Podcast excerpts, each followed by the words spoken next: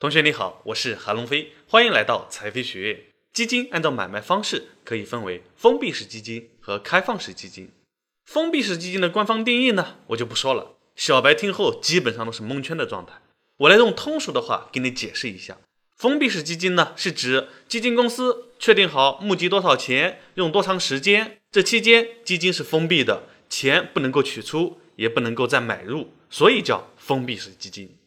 那什么是开放式基金呢？我也直接用通俗的话来给你介绍一下，是指一只基金在运行期间是开放的，可以随时买入，也可以随时卖出，所以叫开放式基金。它和封闭式基金呢是相对的。开放式基金是比较受欢迎的，因为钱可以随时取出，如果想买也可以随时去买，非常的灵活和方便。封闭式基金呢，它现在的数量越来越少了。因为买入后，接下来规定的封闭期，你不能够卖出，也不能够再买入，不是多么的灵活和方便。比如你现在在支付宝上看到的许多定期的基金，包括蚂蚁金服战略配售基金，它有十八个月的封闭期，这些呢都是封闭式基金。不过有坏处也有好处呀。封闭式基金呢，因为中间不能够随意买卖，那基金经理呢就能够安心的拿这些钱来做投资。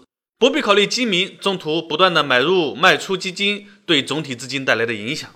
从投资者的角度来说呢，一般我们还是偏向于购买开放式基金，可以让自己的资金具有很好的流动性，同时呢，也可以根据自己的盈利目标进行及时的调整。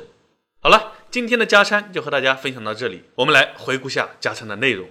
我们了解了什么是开放式基金，什么是封闭式基金，以及它们的特点和区别。我们只要知道，一般我们还是偏向于购买开放式基金的，可以让自己的资金具有很好的流动性。封闭式基金呢，简单了解即可。